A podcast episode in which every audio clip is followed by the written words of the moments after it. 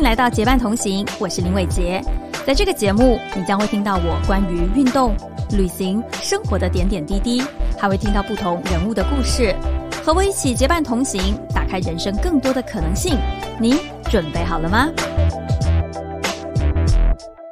欢迎来到结伴同行，我是林伟杰。在后疫情时期，人们格外珍惜外出的机会，去亲近自然，去探索熟悉又陌生的街道。户外运动也因此掀起热潮。不少在我身边的朋友，疫情期间因为通勤以及健康原因开始骑行。而去年小红书夏天所举办的线下骑行活动盛况空前，车主牌一排难求。为什么大家会如此热爱骑行活动呢？而这波骑行热潮如何从休闲骑进阶到骑行比赛的行列？本期节目我请到了小红书单车社群运营 Nikita 以及专业骑行教练 J 来和我们分享他们的贴身感受，同时也不藏私的和大家分享小红书的流量密码是什么。接下来就进入本期节目吧。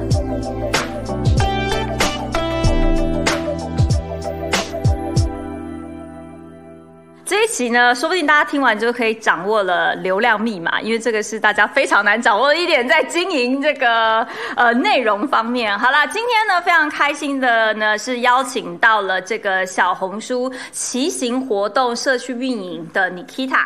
还有呢另外一个是我自己的教练，常常在我的视频当中出现的 J 教练。你们俩今天有点太害羞了，你们俩现在静不会不会不会不会，先来跟我们听众打个招呼。Hello，杰哥的朋友们，大家好啊！杰哥的朋友，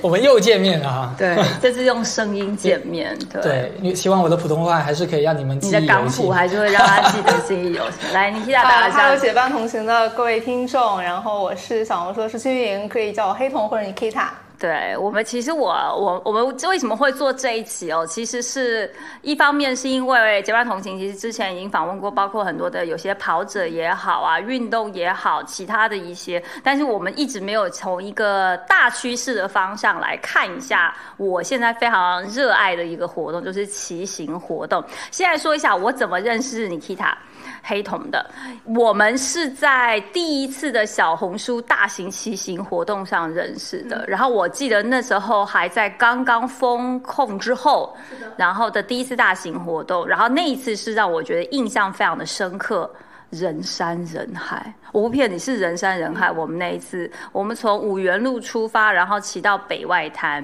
是的，对，所以其实我就很好奇啊，就是 你看，你不要紧张，他正襟危坐的看着我，害我顿时想说我是讲了什么很相对，真的真的，有在认真听，真的，喝个汽水放松一下。对，就是说我其实非常好奇，说就是从小红，因为我们知道小红书是一个，哎，你现在在在我面前开汽水吗？有没有良心？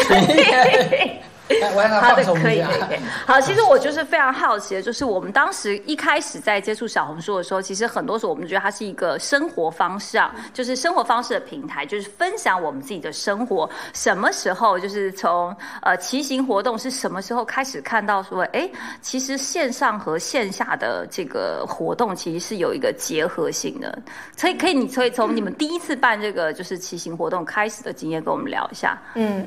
呃，我我先回到就是第一次开始办这个活动吧，就其实就是去年大概七月份的时候，然后那时候我们发现说上海其实有非常多骑行的爱好者开始夜骑了，然后我们一直在想说是不是可以组织一些城市骑行的一些活动，所以我们当时就联合了非常多上海的一些骑行的社群俱乐部，然后让他们作为领队，然后带大家一块儿出去玩，然后当时这是这个是我们的初衷。然后，所以就在那个活动现场，然后碰到了 J，然后我们就当时就是认识了嘛。然后，然后再回到说，我们小红书为什么会想要去做骑行？这个我觉得其实是一个，嗯，怎么说呢？是去年一个比较大的趋势，它是背靠在疫情结束之后的这么一个大的环境下的。那疫情结束之后，大家其实人们是渴望自然的。然后我们当时就是在想说，呃，哦，那这么背后的原因其实是。呃，我觉得是大家对于户外的向往。然后当时我们虽然最开始我们作为生活方式的平台，但其实它也是基于用户的需求出发的。然后这么一个大背景下的话，我们在想说，那其实整合一个大的场景，就是我们可能要去做户外这个方向。然后在这个之前的话，其实我们做露营已经做蛮久的一段时间了。然后从露营作为江浙沪的一个小趋势，然后逐渐泛化到就是更多的一些城市里面去。然后包括像一些，哎，其实去年我们看到了像西安呀等等一些呃比较偏新一线的城市或者二线城市，然后也有非常多的人开始开始露营。然后甚至我们还发现说，柳州他们把露营叫摆摊，摆摊对 摆叫摆摊嘛，跟摆地摊是一样的叫摆摊嘛。柳州所以的朋友，现在可以帮我介绍一下 why 吗？就是上上个世纪七八十年代的时候的露营方式。对，就是大家一块儿出去摆个摊，其实他们就是一块儿出去露营。就我们会发现说，这个露营的趋势已经泛化到了非常，呃，比较庞大的一个人群里面去。那也是反过来也是一样的。那这个背后的原因都是因为用户对于户外的一个渴望。那我们把户外就是整体来看的话，其实是分为了不同的垂类在做运营。然后一个是方便，就是因为是追踪到了一些趋势，就比如说露营，然后骑行。徒步的趋势，然后包括像钓鱼也是一样的，嗯、在这么一个就是大户外的环境下，然后我们就是你只要走出你家门，都逃不开小红书的一个概念。离开家门之后，对所有一切因为我们觉得就是人是不应该待在就人应该待在没有天花板的地方，然后这个就是我们做户外的一个大的背景和呃一个原因吧。嗯有一种吸引感。不过我们这里的天花板特别高啊，是半透明的。比较偏工厂风的设计。那当时开始做这个线下的时候，你们当时有想过这样子的盛况空前吗？其实你们有想过说这个是会会成功的吗？嗯，我觉得当时还是蛮乐观的，是因为呃，我首先是我觉得最早大家比较有印象的，应该是关于疫刚疫情刚解封的时候，就是在长安街上对那个骑行的盛况，我觉得这个了 这个真的是有点吓人。但是我觉得那个其实是因为大家要把骑行不得不当做一个通勤的工具去看待，然后那时候也不能去乘地铁，也不能有非常多的一些公共的交通工具，它就是大家不得不选择去骑行。懂的都懂，对我不解释。好，不能解释太多。对，然后后来的话，其实就在上海，我们发现有非常多的一些小的，就是社群开始出现了。然后社群的主理人他们会带着大家一块儿去不同的地方打卡。然后最早的话，可能有 co- coffee ride，就是大家一块儿去咖啡骑。然后也有一些 breakfast 骑，对就是大家一块儿骑完之后一块儿去呃喝喝呃那个吃个其实这个这个骑行是我一直特别想去，但一直没达成，主要是因为早上爬不起来。起不来，因为他们要四五吧，对吧？是不是？这也是他们是不是要四五点就要起来，然后骑完吃完咖啡，就是在那个我忘记是在永康还是哪里的，有一个那个早餐店，就是你只要是早上咖啡起完，所有的人都在那里喝咖啡。可能可能可能只是因为他们都是外国人，时差没倒过来啊。没有，他们很多都是 logo，真的我知道我知道是的，而且我觉得就是早就是晨起的人真的很自律，对他们会坚持去晨起，而不是说我就是。呃，今天我把它当做一个新的趋势或者是一个热点去追，而是他们真的就是已经享受这样的生活方式，对的，对的，对的。没错。哎，那你觉得哦，就说你自己投入之后，因为我一开始一定都是线上开始运营，然后你现在是线上线下都在做这样子的骑行活动，你觉得最大的差别在哪里？呃，最最大的差别，其实呃哦，就再回到刚刚那个问题，就是刚刚那个问题其实是说，呃，对那个活动有没有一个比较乐观的预期之类的嘛？然后我们就是发现了那些社群在组织之后。然后我们就想要去推动，说作为一个平台，可以把这些社群一块儿组织和联合起来，然后一块儿去服务于这些骑行的爱好者，让他们可以不仅是参与到骑行这项运动里面去，然后也可以就是，呃，和平台会有一些更深的连接。对，然后后后来我们就是这也是为什么我们要做线下的原因。对，然后再回到说和线上线下最大的区别，我觉得其实之前我们也是一直坐在办公室里面，就像对 J 刚说的，就是我们每天的工作都是面对就在办公室的环境里面，然后看着就是电脑，然后和用户在就是线上进行一些沟通。包括我们发现，因为我们其实工作里面非常大的呃两块儿，一块儿是要去做非常多的一些内容方面的策划，然后毕竟我们是一个内容平台，我们希望说能够策划出来非常多有意思的活动，然后让大家可以去来发笔记，嗯，然后第二块儿的话，其实我们也会做非常多的一些用户沟通的工作，那这些的话其实都是要纯靠电脑去完成的，对对这个的话，其实是我们作为运营或者平台方的一个就是真实的体感。然后，但后来我们发现说，其实这样的效率不一定是高的。嗯，哦，我们跟用户沟通的方式不一定是要通过线上。那之前可能是因为其他的一些原因，我们不得不在线上。但后来疫情放开之后，呃，刚开始我们就是组织了那场线下的活动，然后真正的跟用户有一些面对面的交流，然后包括也就是跟他们一块儿。就是我们作为运营同学，然后也加入到了骑行的队伍里面去，跟他们一块儿去骑车，然后也真的感受到了这项运动的一些魅力。然后我们后来就我们的运营同学，其实也都爱上了骑车。我们现在人手一台车，对你自己说一下，我你自己我自己也有买一台车。方方便投哦，没有赞助，我们不能说。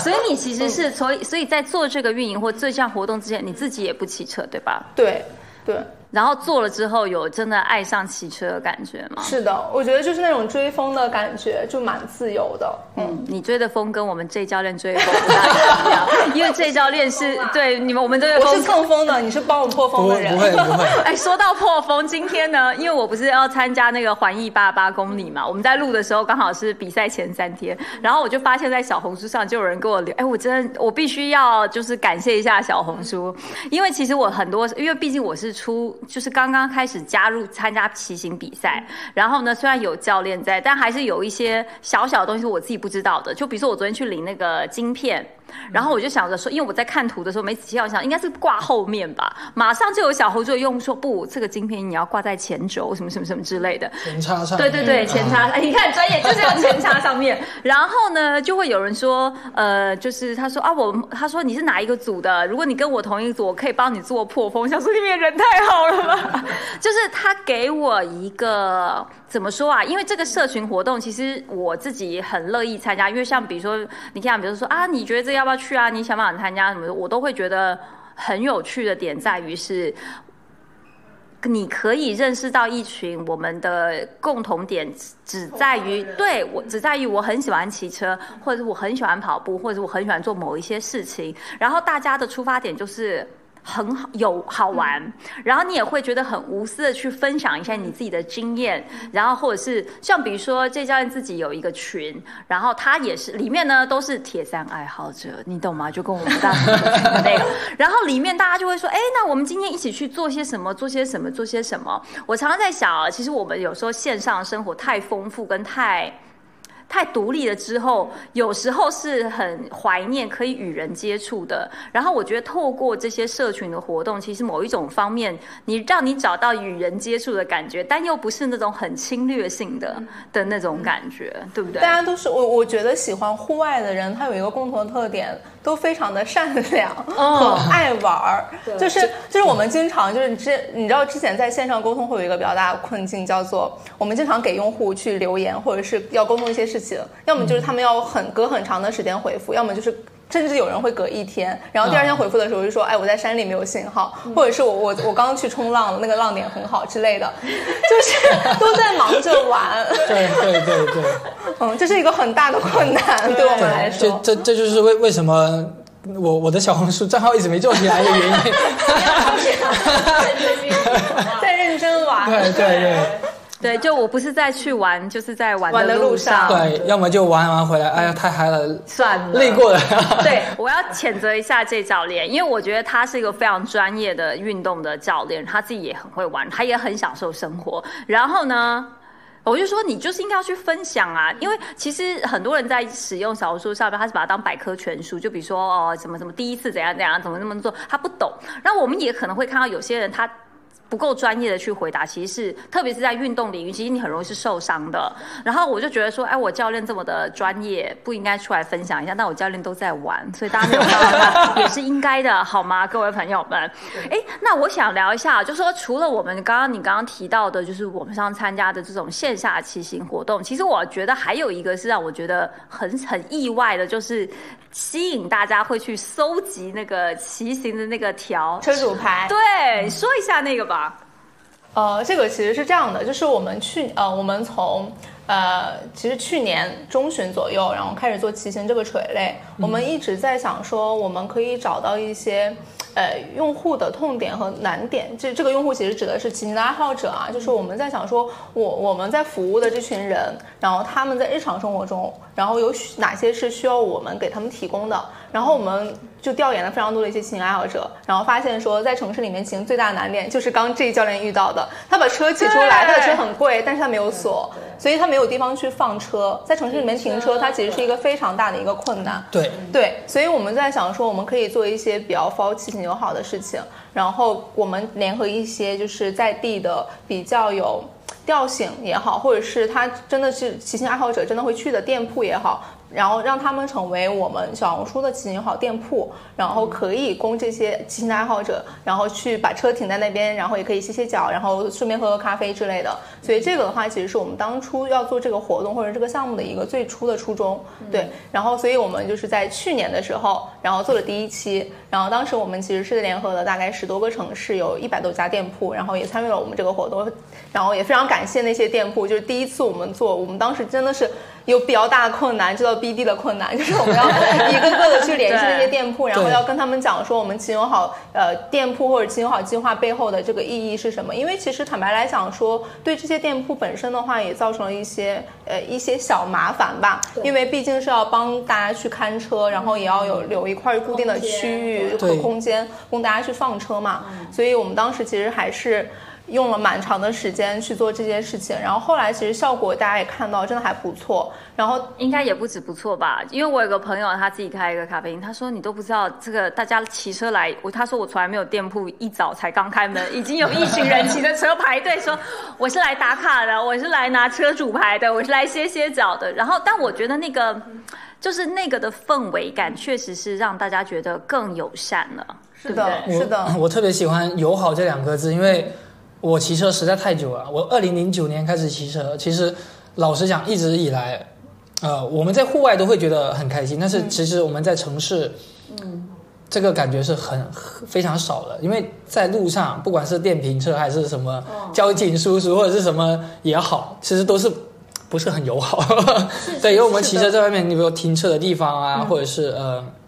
一些。公共场所啊，他会不让你骑行，甚至不让你自行车带进来这样子。但这个在国外基本上是不存在的，所以这个我我我也觉得小红书这点我觉得做的非常非常好，确实把整一个骑行的氛围就是从一个很比较呃对小众的东西，然后变到就是它可以进入到我们大家的生活里面去，就是就是当这个东西变得比较嗯。大家习以为常之后，哎，比较日常化之后，那这个运动它才会有被普及或者是被广，就是大家接纳的这样子的一个对一一一一个场景。其实刚刚这讲的这个，我上一期的播客访问了，就是荷兰旅游局，他们也特别分享，因为荷兰是一个特别特别骑行友好，对。然后他就说，其实怎么样让这个就是骑行这件事真正成为生活方式一个部分，其实就是刚刚这所说的整个。城市的基建，对它的基建，就比如说你的路权是谁最优先？可能是比如说在荷兰，他们是行人大于呃单车骑士大于车主，所以说它的整个城市设计会是让你觉得说，哎，其实我走路跟我骑车是更方便的。那我觉得就是第一次的这样子的，就是有这个骑行友好店铺之后，我觉得。就是我每一次去新的咖啡厅，如果我看到它是一个，他们会贴一个这个标签，说，哎，我是骑行友好的时候，其实我都会多一分亲切感。还有，我就会觉得说，哎，我下次可以骑车来。有时候我可能去的时候不是，对不对？我觉得是这个计划本身，它其实是有了一个文化圈层在。我们建立一个文化圈层，叫做我们把所有骑行的爱好者聚集在一起，让大家就是。呃，就是有话题聊，然后可以一起约伴，然后可以找到同好。因为我发现去年我们做这个项目最惊喜的点，就是大家在骑车的过程中，或者是在骑我们那个车主牌。车主牌它本身它其实是一个作为，呃，骑行爱好爱好者的一个标志。然后在就是找这些店铺和骑车的过程中，看到这个牌子之后，好像找到了自己的归属感和同好。在路上就可以看到，对，我觉得这个其实是我们，然后包括有很多用户个就是有发小红书分享过这些经历嘛，然后看到了，哎，你也是去骑牌的，然后比如说看到一个有牌的人，然后他的车后面就是好像没气了或者怎么样，就会提醒他，在路上提醒，就是有非常多的善举出现。我觉得这个的话，其实是我们比较意料之外的事情。对对对。那你在这就是在推广这些骑行活动遇到的痛点在哪呢？你们自己的自己来方面，除了太火热，大家抢不到车主牌 之外呢？这是可以说的吗？呃，说一下吧，说到我不用剪的那个部分就可以了。我我觉得其实就是呃，刚其实是分享第一期我们做的呃，就是效果，然后包括我们自己的一些比较出乎意料的结果吧。然后我们，所以我们就是因为这个原因，我们想要做第二期。然后包括其实也有非常多的用户说，哎，我在就是其他某某某城市，然后能不能到我们的城市里面也有一些骑行好店铺啊之类的。然后我们就在想说，OK，我们到。就是今年，然后我们也一定要在夏天之前，因为去年有很多用户反馈说太热了，对。然后，所以我们要就是一定要在夏天之前，然后就加班加点，然后把这个项目上线。然后，所以我们还要联合，我们这今年是联合了有二十六个城市，有对有，然后有呃三百多家店铺。对，然后去一一起去做，就是推广。所以第一期的时候，第一期的时候是多少的店铺？应该是有一百六十多家店铺，翻了一个倍所以是哇，就是 double，对，就是翻了一倍这样。是的，因为今年其实也很感，也也是因为去年就是效果还不错，所以今年我们其实开放了一个报名的通道，然后让更多城市的一些店家可以自主来报名。嗯，对，然后所以今年的话，其实数量上来说还不错，然后包括我们也铺了非常多的一些，就是真正。真正还算骑行好的城市，就是城市的基建，包括骑行绿道都还不错。对，然后所以今年的话，其实呃在覆盖面上是 OK 的，嗯。但我觉得今年最大的痛点叫做大家可能就是太关注车主牌本身了。啊，嗯，我觉得这个其实是我们不太想有的现象，因为它其实只是作为活动或者项目的一个物料在，然后它确实很好看，很吸引人，让大家想去参与。但是我觉得不应该被。就是我们商品化这件对商品化，各位朋友们拿车主牌发小红书，并不见得会比较多 view，好不好？并不会得到流量密码。OK，我现在就告诉你，因为因为我我自己在也在线下门店，经常会在门店里面做一些事情，然后呃，一到这个晚上七八点、八九点的时候，就会有这些陌生的骑车、骑车、骑车来的人进来就问，哎，哪里领车主牌？但我我觉得这个就有点本末。导致对对，因为正常来讲，就我们见面可能先打个招呼，对不对？哎，你好，我是来干嘛？那他他们都很着急的，啊，我然后来领车主牌又怎么样？就变成了一个纯为了去集骑车主牌的一个玩法。对对，所以我们其实做这件事情也是刚说的嘛，其实是希望说推广骑行友好的门店，然后骑行好计划这件事情的。就初衷是这样的，嗯，所以大家不用就是你有没有那个车主牌都不影响到我们其实去这些店铺，无论是坐着休息啊，或者是骑车停车，或者是见朋友这件事情，对，要大家要谨记这件事情。我们对，毕竟我们是希望能够在城市里面创造一些更多的空间，让大家的车和人可以去歇歇脚。对，我觉得就是。呃，我觉得其实这个项目它给我一个还挺好的一个影响是，我觉得我在因为我住上海嘛，我就会觉得说，哎，我看上海的店感觉不大一样了。因为以前你可能不骑车的时候，你可能无论你是坐地铁也好，或者是你是呃这个走路也好，或者是你搭车也好，你可能有些地方是你不一定会想要去的，你不一定会到这个点，对不对？对。你自己有这样子的经验吗，教练？那当然会，当然会，就就转过来就逼迫一下，哎，当然会有。我呃，其实我我在上海，因为我自己从事的运动还有职业的这个特殊性，其实我在上海很少出去外面骑车，这个是实话。因为我们更多会在室内训练台上去完成一些训练。呃，因为因为我们其实最大的问题就是说，哎，我要避免受伤啊，所以我其实刚到上海来的时候，我觉得哇，这个交通好可怕啊，那路上电电通电电瓶车啊，这种就是你，因为我确实也有朋友就是在这种晨练里面就是有受伤摔车这种问题。那我最我骑车骑的最多就是去年，嗯，解呃解封之后，对对，然后就在在外面真的是。骑了很多很多，我每个周末基本上都会骑到一百公里以上，就一周会一直在路上，甚至是去年上海最热的时候，骑骑到中午十二点，气温五十度，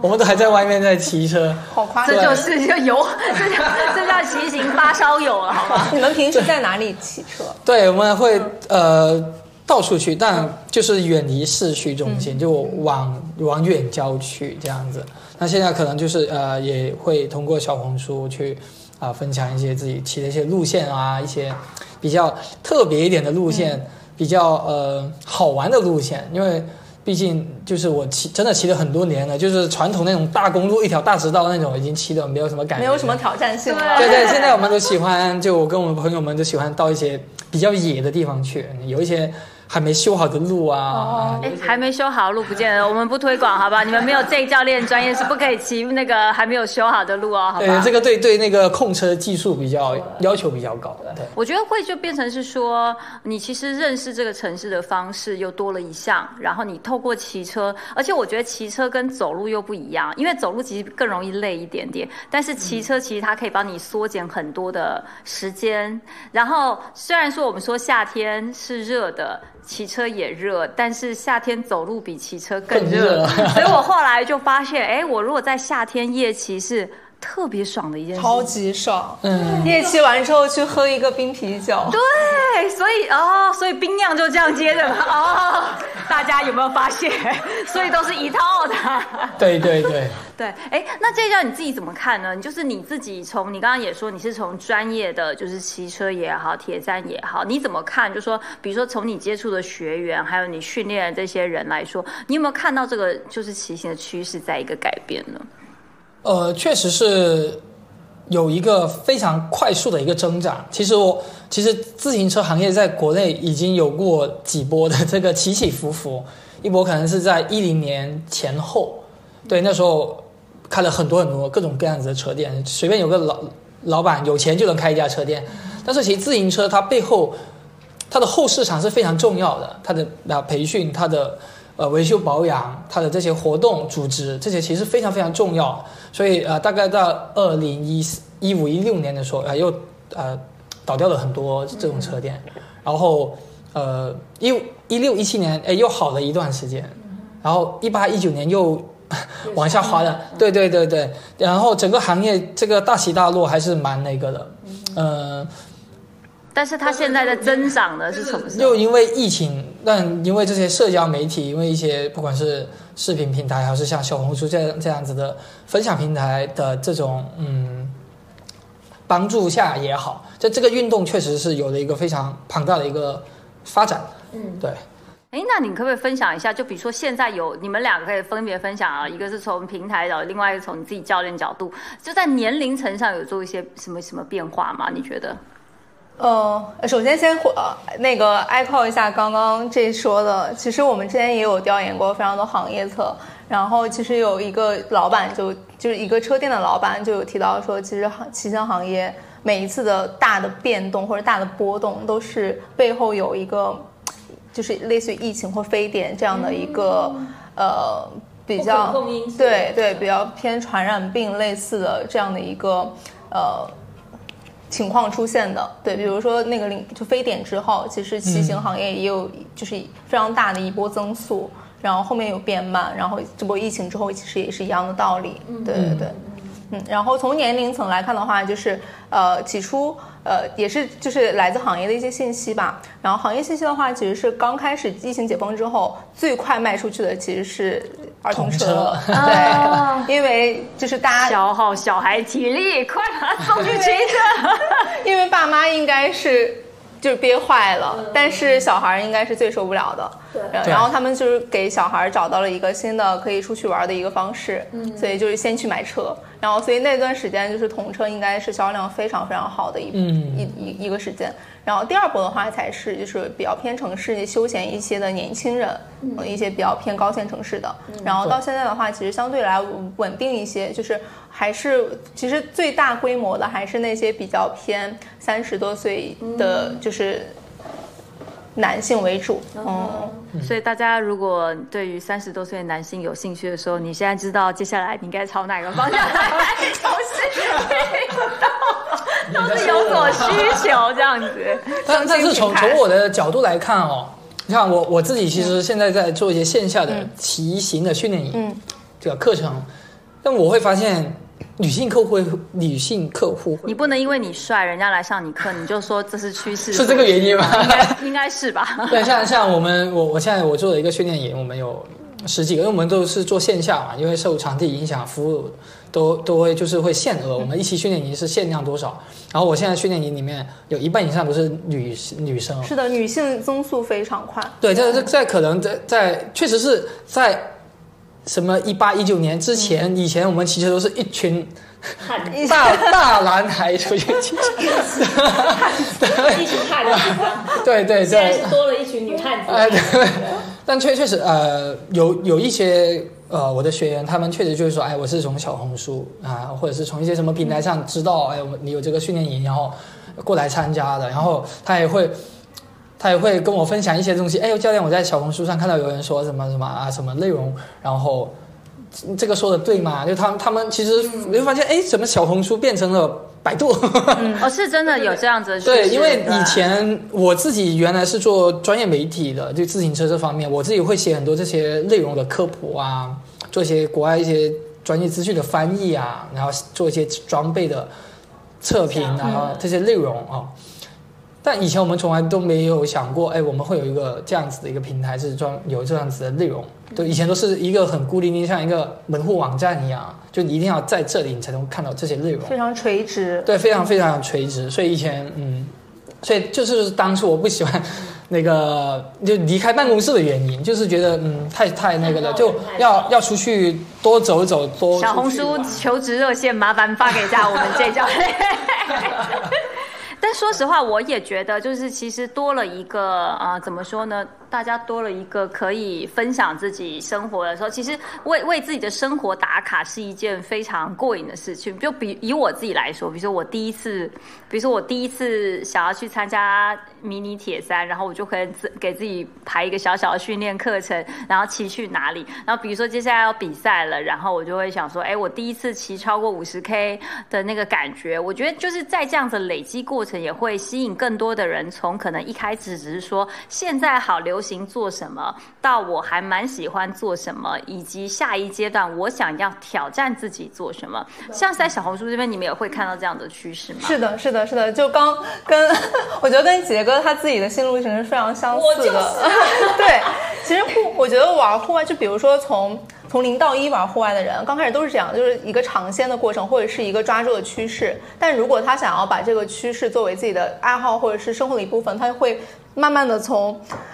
接触，然后到。把它当做一个休闲或者是一个放松的一个玩法，再到后面他要进阶，他要挑战自我，他可能会去挑战参与一些比赛，然后来就是有自我成就感，然后有一些正向的反馈，再到后面的话，他可能会更更加的钻研，然后就会变成这就会变成这教练，你的竞争者就来了。是的，不一定哦。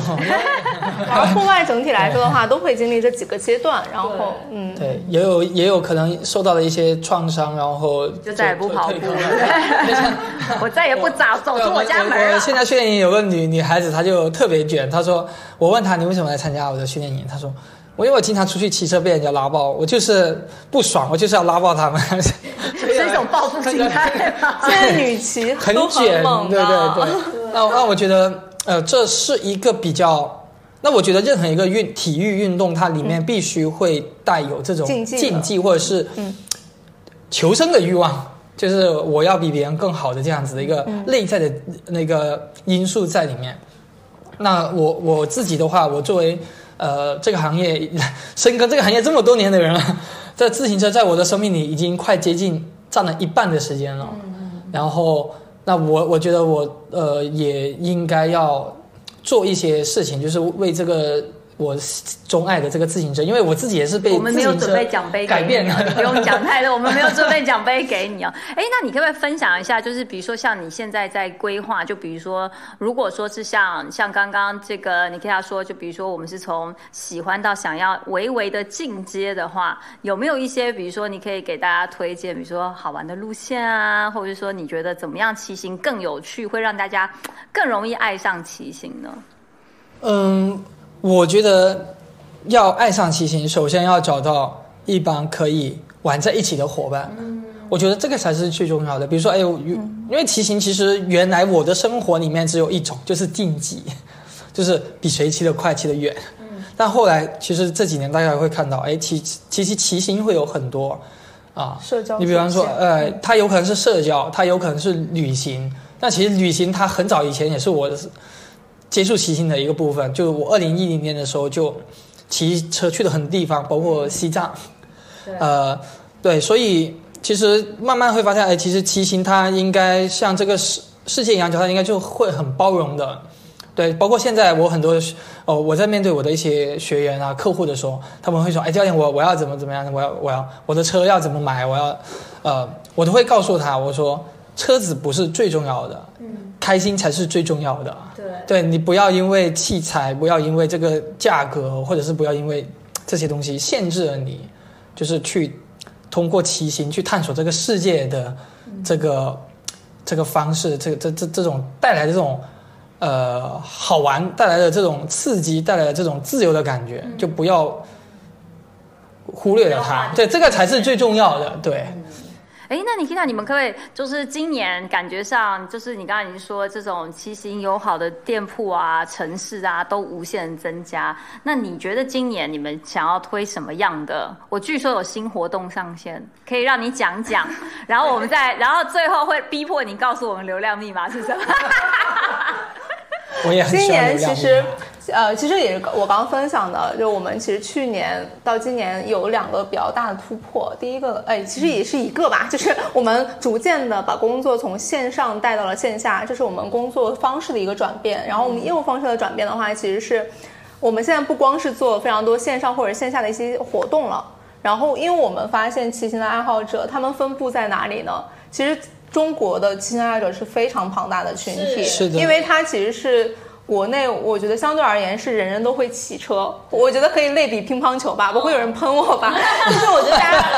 大家还是都会骑车的，然后所以它的就是受众群体是非常庞大的。然后我们就会发现说，那些琴行爱爱好者都在哪里呢？他们都在参加比赛，各种各样的比赛，甚至其实我印象非常深刻，我们之前做就是去飞去非常多的一些三线的城市做调研，然后那些骑骑友骑友。他们对家门口的那些骑行的比赛如数家珍，他们知道说四月、五月、六月还有八月有哪些比赛，甚至不光是自己城市的，他们可能会去附近，比如说威海的人，他们会去青岛参加比赛，然后甚至还有远一点，可能会要来上海参加环艺的比赛之类的。是啊，因为我今天已经看到说，在我下面留言就说，哎，我今天从啊，我今天什么时候抵达？就说，哎呦，大家真的好热情啊！是的，都是从外地飞过来，所以他们是真的有这份热情在骑行这个运动上的，所以他们其实会非常想，就是他们已经进阶到那种想要挑战自我，或者是他们其实通过比赛去认识新的朋友的一种方式。然后我们就会想要今年不光是做活动，然后我们还想要去跟非常多的一些线下的赛事去合作，然后让这些爱好者们知道说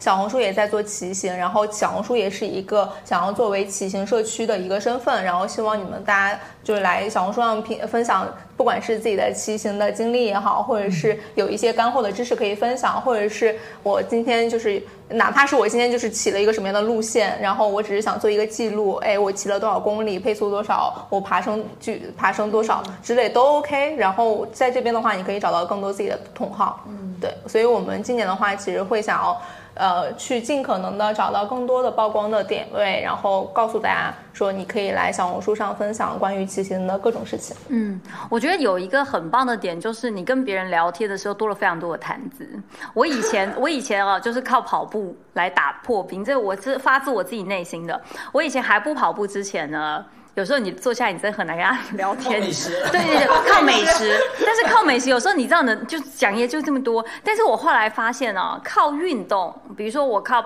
跑步也好，骑车也好，旅行也好，很容易打开话匣子的。因为你其实，而且就像刚刚你 Kita 举一个例子说，哎，你看到这个人有车主牌，你就知道说他其实跟你，首先你们俩有一个共同的 APP 叫做小红书，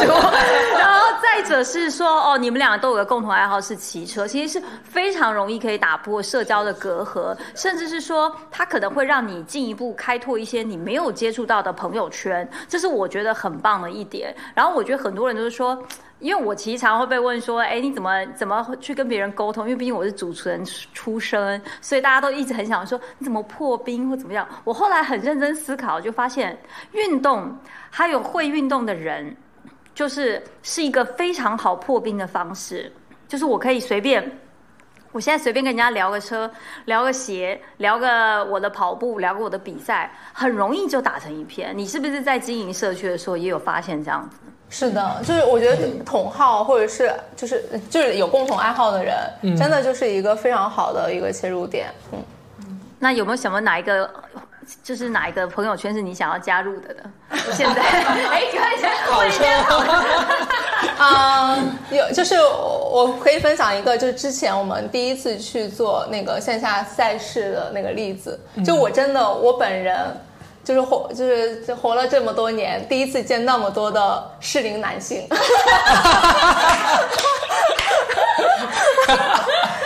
当因为当天是有大概两千多号人，然后是参加当天早早上的比赛，然后我是提前一天过去，因为大家要去拿装备包之类的。对，然后我就真的是在那个操场上领装备包那个位置见到了，就操场上有一千多个男生。对，而且都是穿着紧身服，身材都一览无遗，对不对？给大家脑补一下，现在你看笑的跟什么似的，脸都红。然后呢，我们我我们其实会，我们其实我们的工作就是说，呃，要给大家就是讲小红书在做骑行和骑行赛事啊，包括我们就是、呃。是希望他们能够来小红书上分享一些关于自己骑行比赛的一些内容的，然后所以就在线下，我觉得就是有非常好的一个机会，然后可以跟那么多的我们的 TA 去进行交流啦。是是这样吗？此 TA 是此 TA，嗯，非常的特别的好，但确实也是哦，就是我因为这个问题我也常被问到说，你怎么样去拓展你的生活圈，去认识不不同的人？因为大家很多人都可能在都在上班啊，或者就是很局限性的生活，真的是透过运动，你可以认识到一群首先喜欢运动的人。他很大很大的一个部分，他是一个相对来说是自律的，对，这是一个非常非常，这是一个硬指标。因为我觉得其他的你可能没有办法，但是运动这件事情是很诚实的，所以你其实我觉得，首先这个人是喜欢健康的，然后再来是他是相对自律的，还有他是不无聊的。对不对？就像我们刚刚说的，像我们这教练，不是在玩就在玩的路上，就是就是你划掉这几件，就想说，哎。感觉是一个非常不错，而且我觉得男女不拘，因为我觉得我像我是一个特别运动型的女生，然后我就发现喜欢运动的女生也不作，就是很不作，就觉得哎有什么好作的？因为你就沟通起来不觉得哎，你刚刚眼神露出了一丝疑问是什么？没有没有没有，我是我在想这个问题，在想说是有，哎，好像是有谁说，好像没有没有没有，我我我是突然想起，嗯，我以前没没运动的时候，就是你像如果像杰哥这样子这么漂亮的女生看着我，我第一件事可能是先脸红，对不对？但是对，可能现在看到是说，哎，我觉得你骑行的姿势不是很对啊，你怎么这么久都不约不约我吃饭，什么什么之类，可能就是冒出来。对对对，就是你整个人会呃有很大的改变。我觉得这个对我是一个非常呃好的一个正向的改变。那我也呃觉得我愿意就是把这个东西分享给更多人，把带着更多人来一起去。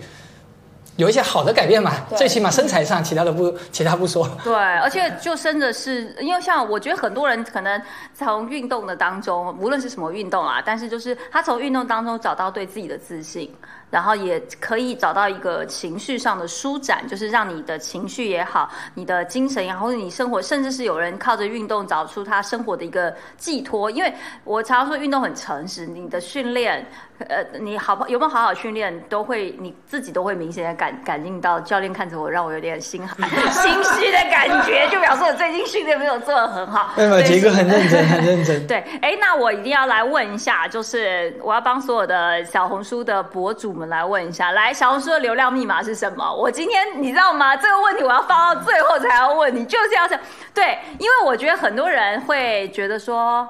我比如说，我有很多的博主朋友，他们可能都非常认真的在做训练啊、比赛，然后他们就觉得说，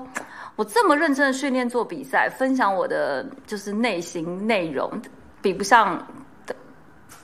懂对比比不上随便发的 一比不上随便发，但照片很好看。对，怎么样？从一个运营的角度，可不可以解救一下我们那个？，对这就这就是我为什么我的小红书账号一直你是因为没有发，你不要这样子，你只是因为没有发。你知道吗？就是这样子的。我我举个例子，我发个朋友，你打开机 我发个 我我在想说，这可能是哎，就好像是那种我好像买的东西怎么还没有到，是因为我没有买。就是你看我我我原来做做呃专业媒体的时候，我写一篇文章出来可能会有三三五万的阅读量，而且都是很垂直的用户。那我可能在小红书我发一个什么内容，但可能就一点点的流量，或者是都比不上我朋友圈发个发发个自拍来的点赞多。对，对明白。呃，先真诚分享一下啊，就是小红书的流量密码 四个大字：真诚分享。这个是真的，就是首先是我们社区的价值观，其次的话，其实也是我们希望用户，然后可以在发布内容的时候，就是警钟长鸣的四个大字。因为呃，其实刚就是那个杰哥提到那个问题，非常非常多用户都一直会问，就是哎随为什么我随便发一条就可以有那么多的流量，然后为什么我用心创作的其实就是好像得不到反馈？我觉得这个问题其实在于说，可能就是如果想要做好做内容的话。就是先不要被所谓的数字或者是流量所裹挟，而是说我们要去想我们怎么去做好一篇篇的内容，然后做到稳定的发布，然后让机器或者是算法找到你自己的受众，然后从而你的账号可以形成一个长期的流量推荐的模式。然后杰哥在这边笑了，听起来好像是老板画的大饼。啊，不过我从一个内容发布者，因为说实话，我很诚实的跟大家说，我的小红书账号也是从零开始做，我也是从没有粉丝做到现在快三万粉，也不是特别多。但是呢，我非常非常认同尼基亚刚刚说的这件事情。其实大家在发布。呃，发布你的文章的时候，你不要想着说，哎，我这篇一定要是爆款，我这篇，因为我遇过非常多人有这样的想法。但是我其实会回头跟大家讲说，其实你在发这些内容的时候，你把它当做是一个记录你生活跟记录你成长的一个工具。其实我常常在做创作，就是在创作的时候，我有时候会也会觉得说，妈呀，都跑完步了，我还要发这个文章，我累不累？我还要拍这个拍那个，我累不累？可是当我比如说每三个月回头去看一下的时候，你就会发现说，天哪，我这三个月真的过得非常的充实。然后很多的内容的记录是你，呃，就是你没有这些给你发布的场域，你其实一辈子都不会去做的事情。就比如说，我可能私人是不会去参加一个环一八八公里，因为我总觉得我骑行这么的菜腿，我不会去比较。但是因为呃有尼基亚邀请，然后我觉得我有教练鼓励，然后再加上我有一台很性感的车，然后我就会想说，那我怎么样也得去。对我为什么不去？所以我觉得，就是虽然我今天就是尼基亚来说，我已经把这个问题藏很久，但是我还是要站在一个创作者的一个角度来跟大家讲说，你必须把它放大成，其实你回头去看你所做的每一篇内容，其实都是对你的生活的一种记录。你会发现，说我每一天都活得特别有意义。是的，嗯，是的。我觉得发布每一条笔记的时候，是为就是为了自己，或者是为了把这个主题做得更好。嗯，用这个角度，或者是用这种方式去思考的话，可能会在不经意之间做的会越来越好。对，因为我常常爆款也不是我就是写的精心哦那个，但是 你一旦就是发了一些什么是刚好被看到，你同样你其他的东西内容会被看到，所以大家也不要灰心。好啦，最后呢就要请两位来跟我们说一下，对你们来说骑行是什么，有什么样的意义对你们来说？我我觉得现在骑行已经完全就是跟我的生活、工作所有东西都融在一起了。因为我自己就是这个行业的从业者，我也台前幕后教练培训，你知道，包括我自己也一直在骑，一直在训练。呃，我也通过各种各样子的方方式去通过骑行去感受这个世界。不，我我现在三十一岁，但是我已经骑车骑了十四年。所以自行车在我生命里面已经占了非常非常长的一个一一个 时间，所以它跟我我跟它是完全离不开、分不开。我我觉得呃，自行车呃对我来讲就是呃一个老朋友或者是一个知己这样子的。对我我确实是通过自行车。改变了我的人生，说大一点，对，因为我我我在骑行的时候，在训练或者在比赛的时候，其实你会看到很多自己，呃，不愿意承认的那一那个脆弱的那一面，比如说，哎，我训练是不是偷懒？我为什么偷偷懒？哎，我哪一些细节没注意？我是不是个粗心大意的人？我我在这个骑行的过程中，我会不停的去反思，因为这个东西它就是赤裸裸的摆在你面前。对，就比如说杰哥他没有好好训练的话，他去参加环艺的时候，他就会骑得很痛苦，他就会他就会在那个很痛苦的时候，很深刻的去吾日三省吾身那种状态。我那天骑完五十 K，我已经醒过了，我已经醒过了。好了，对，所以我我觉得这个对我来说是一个非常非常好的良师益友，这样子、也是一个很好的伙伴，陪我走世界、看世界，陪我去了很多，去了夏威夷，去了日本，去了芬兰，去了韩国。以前如果我没有自行车，没有去参加比赛，没有出去外面骑行，我是不可能。看到这样的一个世界，吧对对对那你听他呢？居然说了我想说的话，因为我想说的是骑行好像是我新的看世界的方式，